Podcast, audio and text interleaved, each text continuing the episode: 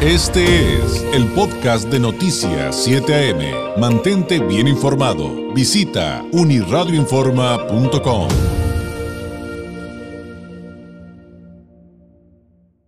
En estos momentos nos toca hablar y me da mucho gusto eh, eh, tener la oportunidad de, entrevistar al, al, pues, al anfitrión, al presidente de la Coparmex Tijuana, Roberto eh, Vega Solís. Bienvenido. ¿Qué tal, David? Buenos días. Me da mucho gusto en tu programa. Gracias por invit- invitarme y un saludo a todo tu auditorio. A ver, hay muchas cosas que platicar y ojalá podamos administrar por lo menos los más importantes. Eh, finalmente, eh, eh, ya estamos a 16. O sea, el año ya se nos fue. Así es. Y si le pregunto como representante de este sector, ¿cuál es el balance de, de- del 2023 y cuáles son los temas que, que- que más les siguen preocupando? ¿Por dónde arrancar? Como tú sabes, ha sido un año muy importante el tema de desarrollo económico, sobre todo en la ciudad de Tijuana. Seguimos creciendo, el fenómeno del Shoring sigue impulsando a la empresa, tenemos mucha actividad económica, tenemos grandes retos en la ciudad. Por ejemplo, eh, el tema de la seguridad es un tema que queda pendiente, lo hemos platicado tanto con la alcaldesa como con la gobernadora. Ahora que vino el presidente, se hizo, se hizo ese, énfasis, no tuvimos mucho, mucha retroalimentación. Es un tema que la federación no está abordando, creo yo, con prioridad, con entusiasmo. Es un tema que requiere coordinación y muchísimo, muchísimas líneas del presidente directamente. Entonces, tema de seguridad, número uno. Número dos, el tema de la movilidad. Vemos ciudad- Tijuana cada vez más complicada, transitada en las vialidades, lo vemos todos los días. El tema de las garitas, los cruces en la aduana de exportación, vemos cruces, eh, hemos tenido complicaciones, hemos tenido filas de hasta 14 kilómetros de transportistas en la ciudad, el aeropuerto complicado. Entonces, es un tema también a resolver. Requerimos eh, a- apresurar el, el tema del transporte. Necesitamos un transporte moderno, eficiente, funcional, pero ya ya vamos tarde, y también el tema de la vivienda. El tema de la vivienda se ha encarecido de manera exponencial, tenemos poca reserva de tierra, todavía hay algunas, estamos buscando estrategias creativas para generar viviendas, sobre todo para los que menos tienen. Tenemos en Tijuana más o menos 250 mil derechohabientes del Infonavit listos para iniciar su trámite de crédito, pero no tienen producto que comprar. No les alcanza porque no hay oferta. Los, vemos en Tijuana departamentos de 500 mil dólares. Eh, entonces es un reto muy grande el resolver la vivienda porque va de la mano con el crecimiento. Tenemos desarrollo en la maquila, tenemos industria, pero si no hay donde vivan nuestros colaboradores, es un gran reto que resolver. No se diga el tema de la migración, que esto es un tema también importante. Y vemos un 2024, eh, lo vemos con entusiasmo, tenemos el, el tema electoral, que es el tema que más nos mueve. Tenemos más de 20 mil posiciones a nivel nacional que se van a, a disputar. Tenemos a Baja California, por supuesto, eh, alcaldes, tenemos diputados, tenemos senadores, tenemos a nivel nacional nueve gobernaturas. Entonces va a ser un proceso muy interesante, muy intenso. Tendremos plataforma de debates, tenemos todo un tema para estar cerca de los candidatos, conocer la propuesta, presentar propuesta e incidir en la vida pública. Ahora, eh, estos, estos temas creo que de una u otra manera eh, se relacionan, y hasta el de la seguridad, ¿no? En, en- en el asunto de la infraestructura. Sí. Y, y se habla hoy por hoy de muchos proyectos, de grandes obras, pero también vemos cosas inacabadas. Por ejemplo, eh, por mencionar alguno, presidente, eh, lo del cañón del matadero. Exacto. Por, por- por- por dar un ejemplo, porque hay mucho. Eh, ahí ustedes qué ven, porque yo creo que a, a todos nos preocupa si realmente son las adecuadas, si se, si se van a terminar a tiempo, cuándo vamos a, a- ver los beneficios. Eh, y, y decía que, que de alguna manera todo influye ahí porque está el proyecto de las cámaras de seguridad, pero también está la Garito Tai 2, pero también está el viaducto elevado, pero también está, y ahí nos vamos, ¿no? Sí. O sea, el tema de la infraestructura finalmente es, es este eh, es uno de los eh, que pues son como un foco, si no rojo, por lo menos naranja. Yo creo que la infraestructura es un tema muy importante para el desarrollo porque genera, detona mucha, 40 ramas de la economía, el sector, el sector constructor. Sin embargo, me preocupa lo siguiente. Tenemos a nivel nacional las grandes obras inconclusas o con muchísimos retrasos y con muchísimos sobrecostos y sobre todo con muy poca transparencia. Entonces, ¿qué pedimos como sector empresarial? Primero que nada, obras que tengan un objetivo claro de, de solución. Eh, Dos, que tengan proyecto ejecutivo. Tres, que sean transparentes en su presupuesto. Cuatro, que se involucre a constructores locales. Vemos hoy al ejército constructor en todo el país, eh, dejando de lado sus funciones de seguridad nacional y enfocándose hoy en la construcción. Y tenemos una serie de constructores en el país que están sin trabajo, curiosamente, cuando se supone que hay mucha obra. Y dos, en Tijuana vemos una obra como el viaducto elevado, que es una obra que va a costar, eh, hasta ahorita dicen 10, 10 o 11 mil millones de pesos. Sin embargo, nos preocupa dos cosas. Uno, dice el presidente que le inauguran 10 meses. Yo eh, técnicamente te puedo decir que lo, lo deseo, pero no lo creo, porque es una obra de demasiada complejidad, implica túneles, eh, implica, implica pilotes, implica muchísimos temas, inclusive no tiene todavía el derecho de vía resuelto.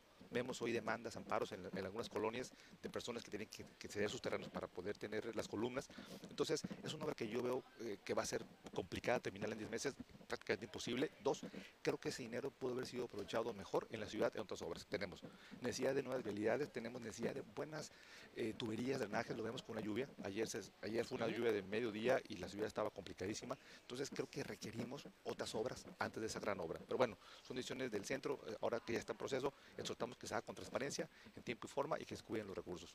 Aquí es inevitable hablar también de la vida binacional. Exacto. Y, eso también este, implica hablar, presidente, de la problemática de los cruces. Y, yo sé que ustedes em, son muy respetuosos de, todas las instituciones, pero no dejan de ser críticos. Y, lo han sido históricamente. Y le digo que porque pues porque es un tema delicado. O sea, ¿a qué me refiero? A que de repente dicen, pues el ejército se va a encargar de las aduanas, se va a encargar de las garitas, y vemos lo que usted acaba de mencionar con el cruce de, comercial, por ejemplo, en el caso de Otay, pero también con el asunto del regreso de San Diego a Tijuana.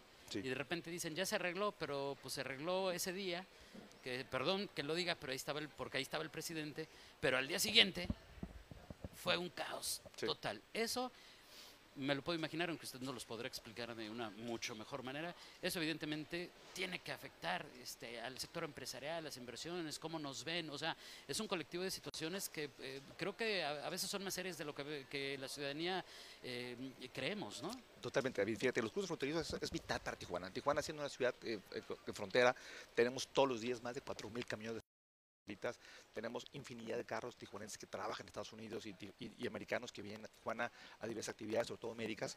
Entonces, Hace, unos, hace una semana o dos estuvimos con el no titular de aduanas de Tijuana eh, buscando alternativas. El señor viene llegando con toda la actitud para resolver. Sin embargo, vemos un, gran reto enfrente. Creemos, en, eh, hay 21 carriles de entrada a México, pero se las hacen, se hacen cuatro. Entonces es un embudo natural.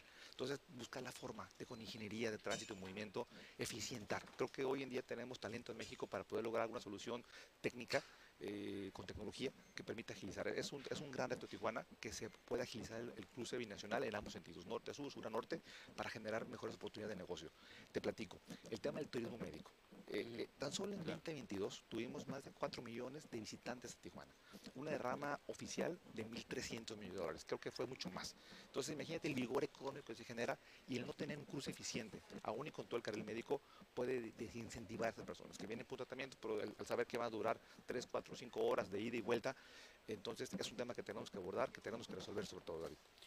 Y bueno, otro tema que me parece obligado, aunque evidentemente, presidente, lo vamos a invitar para que nos acompañe en este espacio informativo más adelante y seguir desglosando muchos asuntos en los que evidentemente nos estamos quedando cortos. Sí, claro. Pero eh, un posicionamiento respecto a lo que podría venir con la reforma laboral. Todavía hay mucha discusión respecto a lo que podría venir, lo que se podría hacer, lo que sí, lo que no, y de lo que sí, cómo, cómo hacerlo.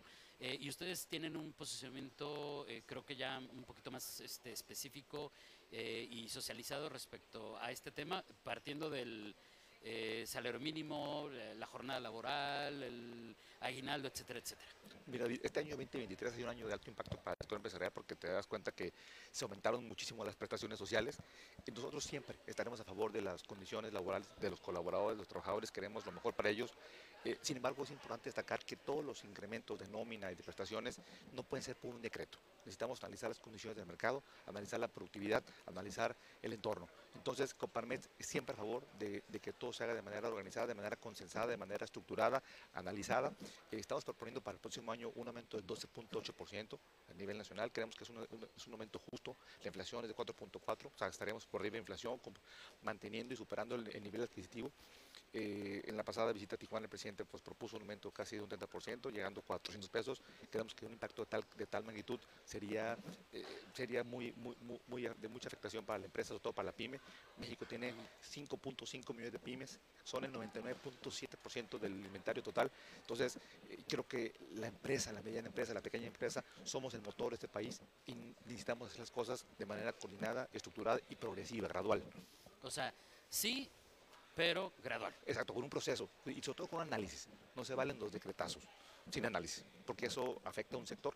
Eh, los empresarios solemos tener todo en proyecciones, análisis, de base a productividad y se habla, yo creo que todo esto tiene mucho que ver con las elecciones, buscando agradar a un sector empresarial, a una base bastante grande, entonces se pueden generar eh, eh, decretos, pero sin mucho fundamento que pueden afectar en el mediano plazo al sector empresarial. Ahondaremos más en estos otros temas, si nos permite, presidente tanto le agradezco muchísimo y les deseo que tenga este, un excelente jueves, que sabemos que hay una agenda muy intensa el día de hoy. Muchas gracias. Y eh, eh, pues eh, nosotros vamos a hacer una pausa y regresamos con el conferencista invitado, que ya lo estoy viendo que ya está aquí enfrente de nosotros. Es Roberto Vega Solís, presidente de la Coparmex Tijuana. Gracias, presidente. A ti, David, un gusto, mucho gusto. Buen día a todos. Gracias.